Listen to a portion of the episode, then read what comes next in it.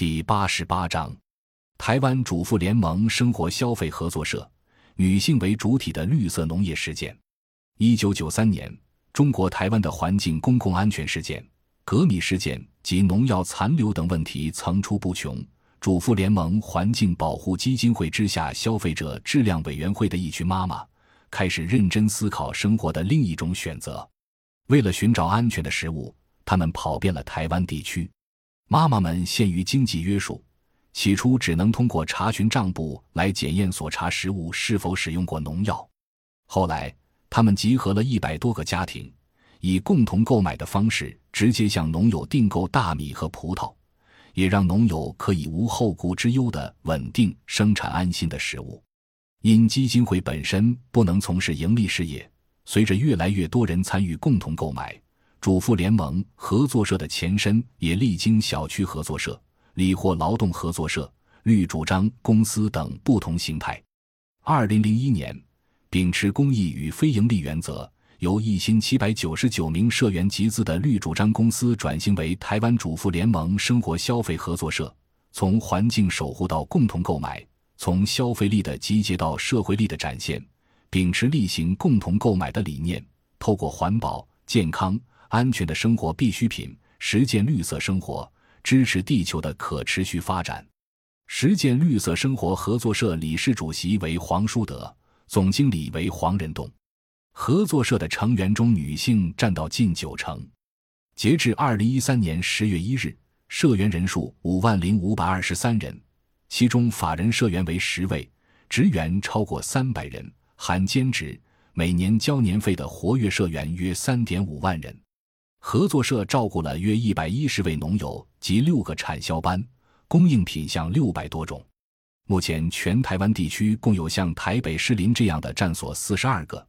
并以友善农耕的方式照顾了六百公顷的农地，旨在连结新一代居民对台湾土地的情感价值，回到以农为本的美好时代。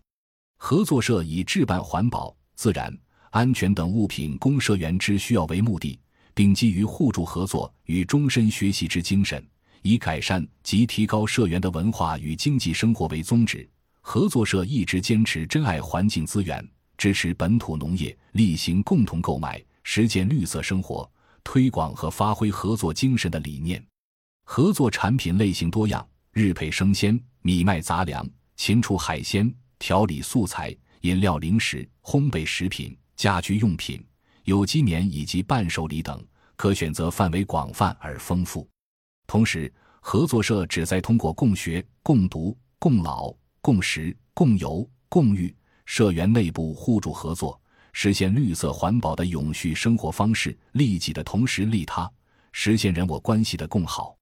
合作社的运营不以盈利为目的，不挤压农友利润。合作社所有的运作资金均来自社员的入社股金和日常中时的购买利用。如今，社员的出资总额约一点六八亿台币。合作社所有的资金都是由每一位社员出资入股而成，因此每位社员都是合作社的股东和所有人。每年的结余也会分配给每位社员，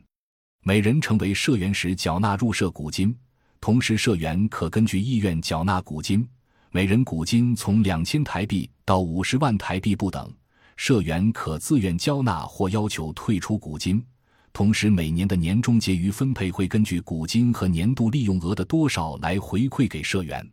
另外，社员每年交三百六十台币的年费，主要用在社员的共同学习上。例如合作社的刊物出版、活动举办、课程培训等，比如社员们一起利用结余布料进行缝纫 DIY，一起交流烹饪心得和学习烹饪技巧。通过这样的活动来增加社员间的交流和互动。对于现金周转部分，如果有需要，会适当向银行借款，银行通过资产评估来确定是否借款给合作社以及借多少给合作社。从二零零一年合作社注册为法人至今，没有出现过亏损，每年一般都有结余，总体资金运营情况良好。合作社章程第七章第三十七条规定了对年终结余的主要处理方式：当年终结算有结余时，必须先弥补累积损失，再支付股息，以不超过银行利率为准，其余的平均分成一百份。依规定办理。其中，公积金是作为合作社持续发展的准备金，除弥补亏损之外，不得动用。特别公积金专门用于购置办公室处所。公益金是合作社在自身行有余力时，作为发展合作社组织区域内合作教育及其他公益事业之用。另外，理事及事务员、技术员的酬劳金分配方法由理事会决定。社员分配金依社员当年对合作社产品的利用率分配回馈社员。社员们通过对合作社产品的共同购买来实现绿色生活的理念。合作社是不以盈利为目的的社团法人。产品的定价原则希望合理照顾生产端与消费端。社员购买合作社产品无需缴纳税费。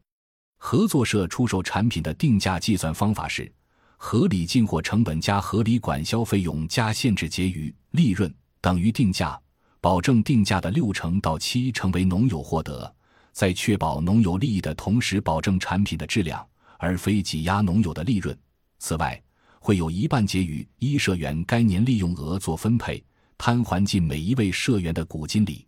一群有着强烈共同追求和生活理念的家庭主妇的联合，历经了开创初期的摸索和合作，从一个只有主妇和部分公教人员为主的小团体，慢慢成长为如今这样一个影响广泛的社团法人。合作社也面对过很多问题：第一，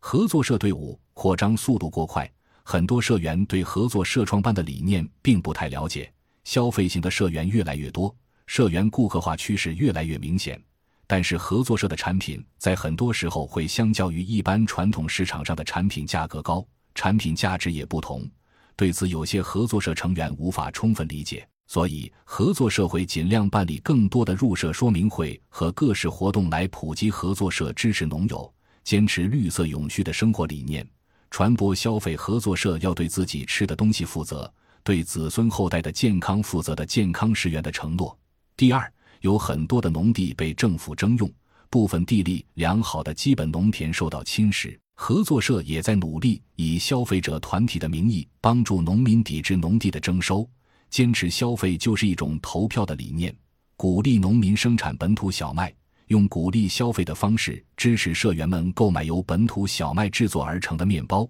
甜点等产品，影响到的小麦种植面积从一亩的慢慢增长到五百多亩地，循序渐进地实现对台湾本地农业的支持和农地的复耕，